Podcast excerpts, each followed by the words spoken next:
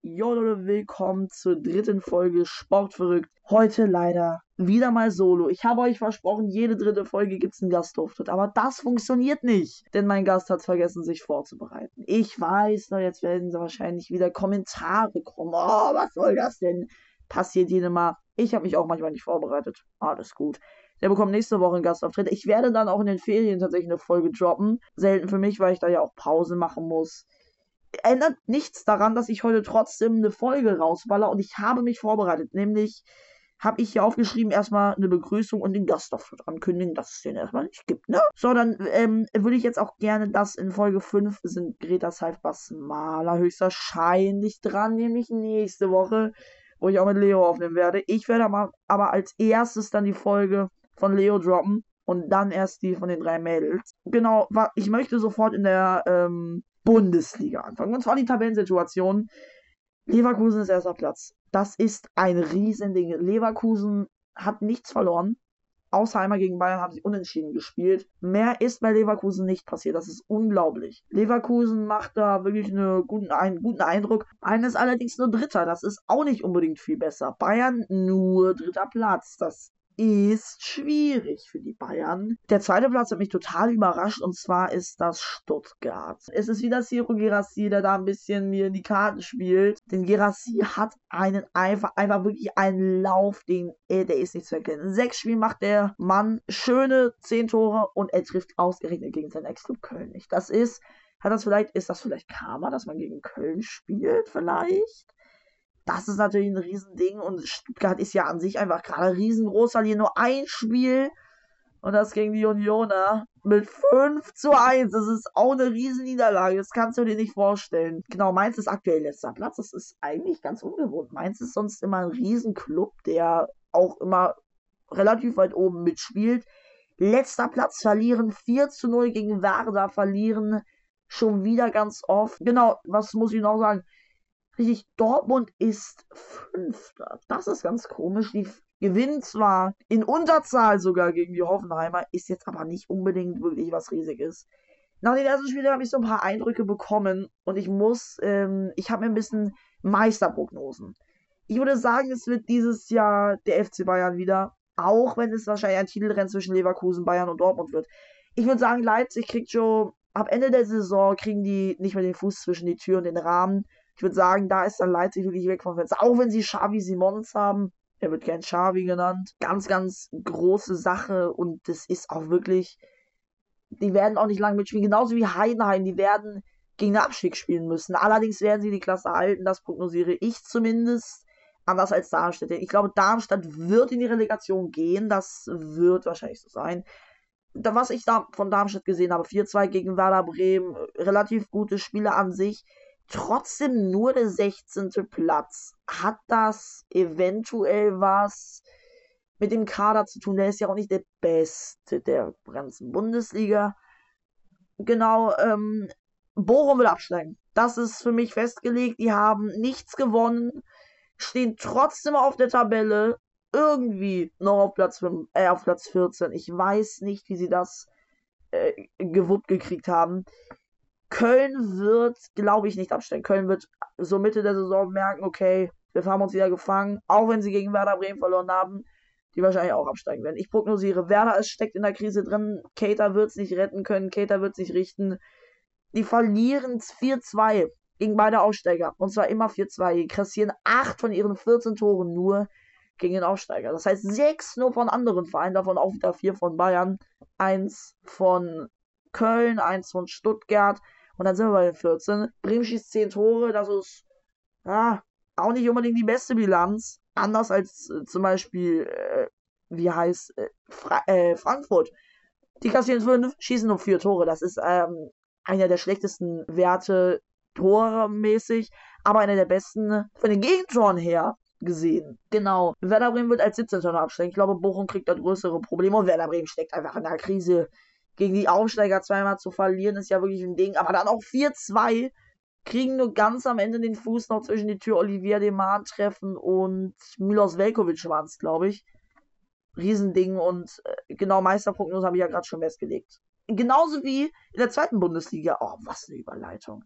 Genau, die Tabellensituation ist dort auch etwas wild. Denn die ersten beiden Hamburger Clubs, St. Pauli und HSV, stehen auf Platz 1 und 2. Das ist nämlich St. Pauli ist der erste.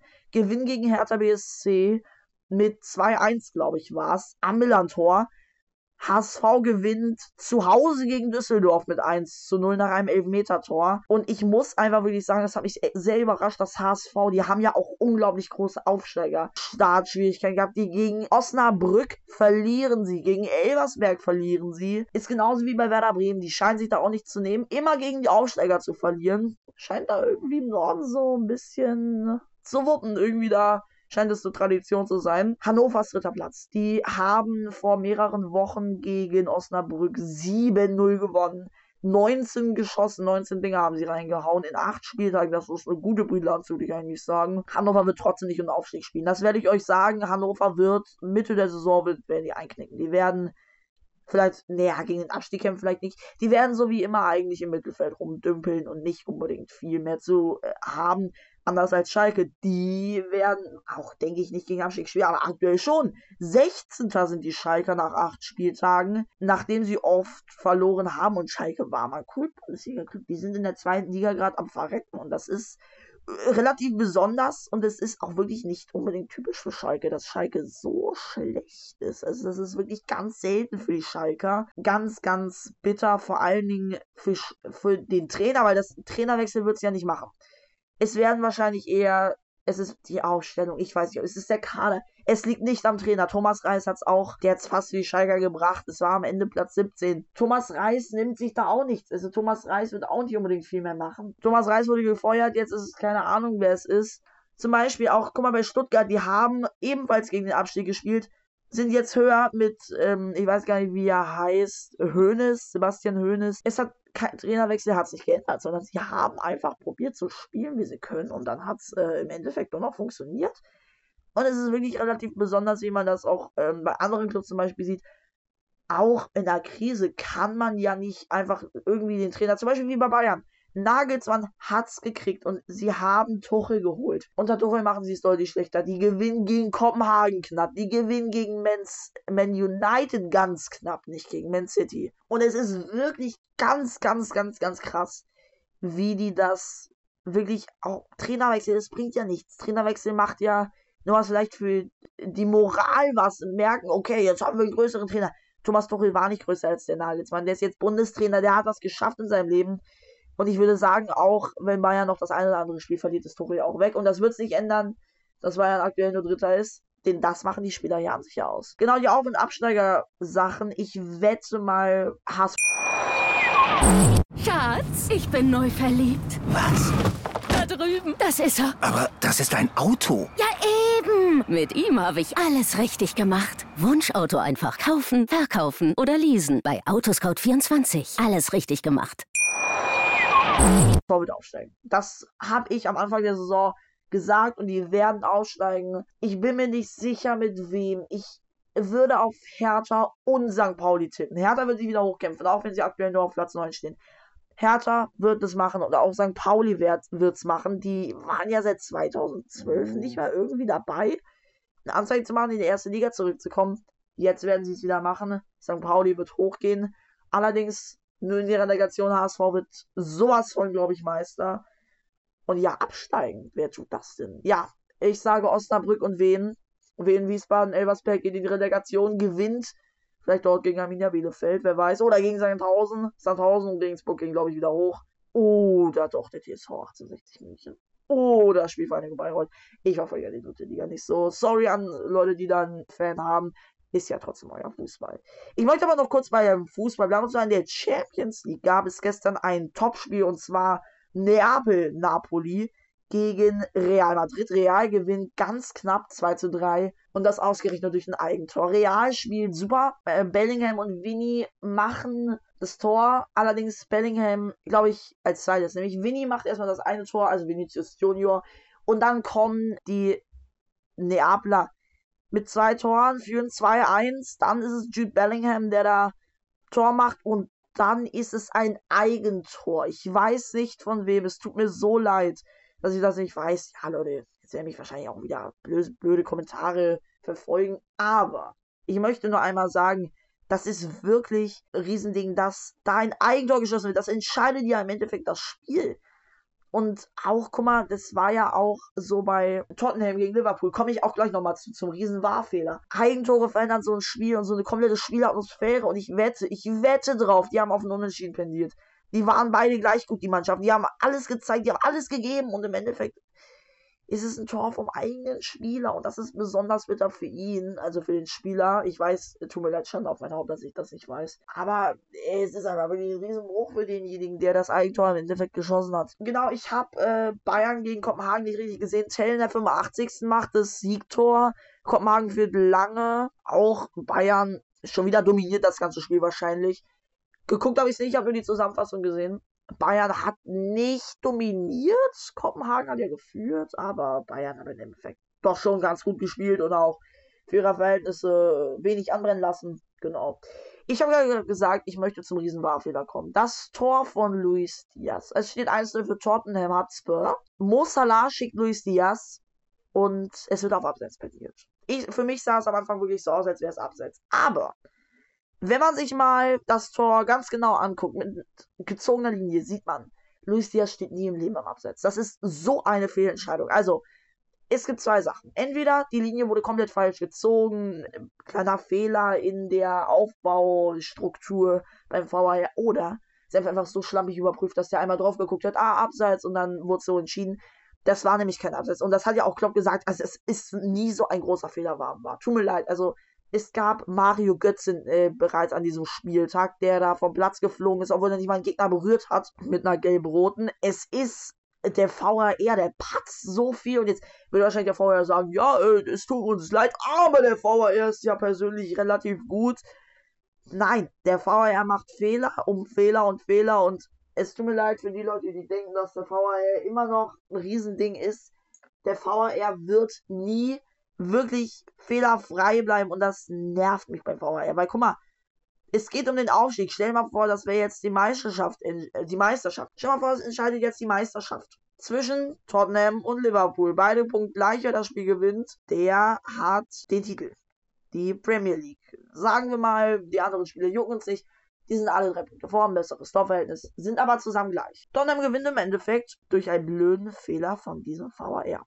Stell dir das mal vor. Und dann ist das Theater bei jedem Liverpool-Fan groß. Und dann wird gegen den VAR geschossen. Und zwar wahrscheinlich verbal scharf. Es, wird, es werden Beleidigungen fallen gegen den VAR. Es werden Drohungen wahrscheinlich auch fallen. Wie irgendwann in der türkischen Liga, als dies passiert ist. Es wird passieren. Und es ist zum Glück nicht um die Meisterschaft gegangen, aber es ging um drei wichtige Punkte. Und die da an einem Fehler liegen zu lassen, ist so ein großer Scheißdreck. Das muss ich, tut mir leid, wenn ich das einmal so sage. Es ist einfach ein riesengroßer Dreck, den der VAR da gebrochen hat. Ich möchte jetzt äh, mit dem Fußball aufhören. Es gibt natürlich immer wieder Bundesliga-Updates. Ja, genau. Kommen wir zum Handball, denn die Tabellensituation ist ganz, ganz schwierig. Aktuell Melsung immer noch Erster, die gewinnen. Melsung nie wirklich am Titelrennen. Und jetzt sind sie mittendrin. Melsung mitten im Titelrennen. Es sind ja nur 30 Spiele. Davon gewinnt Melsungen von 8 bis jetzt alle. Melsungen hat alle Punkte. Die haben 21 Punkte insgesamt, wenn ich jetzt mich nicht blöd verrechne, doch, habe ich es nämlich 24 Punkte. 24 Punkte für Melsungen. Dahinter sind Magdeburg und Flensburg und Gieselsbach. Ganz komisch, dass die da überhaupt noch im Rennen sind, um die Herbstmeisterschaft vielleicht auch noch die Wintermeisterschaft. Ich habe keine Ahnung. Melsungen ist im Flow und ich hoffe, die behalten das auch noch so weiter. Anders als Kiel, die sind nämlich 19. Stehen nicht mal ansatzweise mit dem Fuß in der Champions League, haben aktuell nur 11 Punkte, die gewinnen 3, spielen 2 unentschieden. Alles andere verlieren sie tatsächlich. Deutliches Niveau, deutlicher Niveausturz. Die wahren Champions League-Kurs, die haben ja im Halbfinale erst gegen Barcelona verloren letztes Jahr und jetzt neunter Platz ist wirklich echt schlecht. Magdeburg Dritter, die gewinnen, haben ja auch die Champions gewonnen und gegen Kiel das Topspiel gewonnen. Alter, 34, 31. War ein gutes Spiel. Ich muss ehrlich sagen, ich war spannend bis zur letzten Sekunde, bis diese ganzen 7 Meter Würfe fielen. Die natürlich besonders blöd waren. Ja, ich finde das Prinzip 7 Meter Würfe natürlich auch viel besser.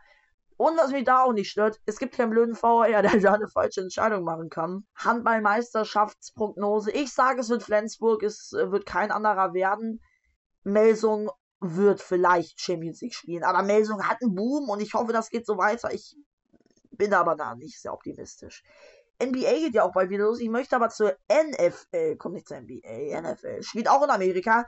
In der AFC East sind die Jets, die Jets, die Lets. Mal gucken, wie das dann so läuft. Die Jets verlieren gegen die Bengals mit 40 zu. Wie viel war es am Ende? Ich weiß gar nicht. 40 zu 0, glaube ich, war es. Die Jets haben eine unglaublich schlechte Performance hingelegt. Was ein schlechtes. Die gewinnen nichts. Sie haben alles verloren gegen die Giants, gegen die Cops. Äh, anders als in der AFC West, da sind die Kansas City Chiefs aktuell erster, nachdem sie auch gegen die Bengals gewinnen. Aber auch die Kansas City Chiefs sind ja immer ganz groß dabei, auch im Super Bowl öftermals vertreten. Die Ravens, die Seattle Ravens sind auch erst in der AFC, aber in der AFC North. Ich würde darauf pendieren, vielleicht ist es mal was Großes für die Ravens. Die waren ja noch nicht unbedingt gut. Und ich mache jetzt wahrscheinlich jeden Football-Fan glücklich, aber vielleicht auch nicht, weil ich sage, Ravens schaffen es nicht. Genau, NBA ist bald wieder. Übernächste Woche geht es los. Mal gucken, ob die Milwaukee Bucks wieder so überzeugen wie in der letzten Saison. Da waren sie Erster in den Ligen, in den beiden. Bei der zweiten Liga weiß ich es gar nicht. Also mit den LA Lakers da drin. Können die Milwaukee Bucks wieder überzeugen? Ich weiß es nicht. Es tut mir auf jeden Fall, Leute, leid, dass es keinen Gastauftritt gab. Es tut mir wirklich leid. Ich hab's ja nicht verbockt. Aber Grüße gehen auf jeden Fall raus an dich, Leo. Ich hoffe, du recherchierst dann besser.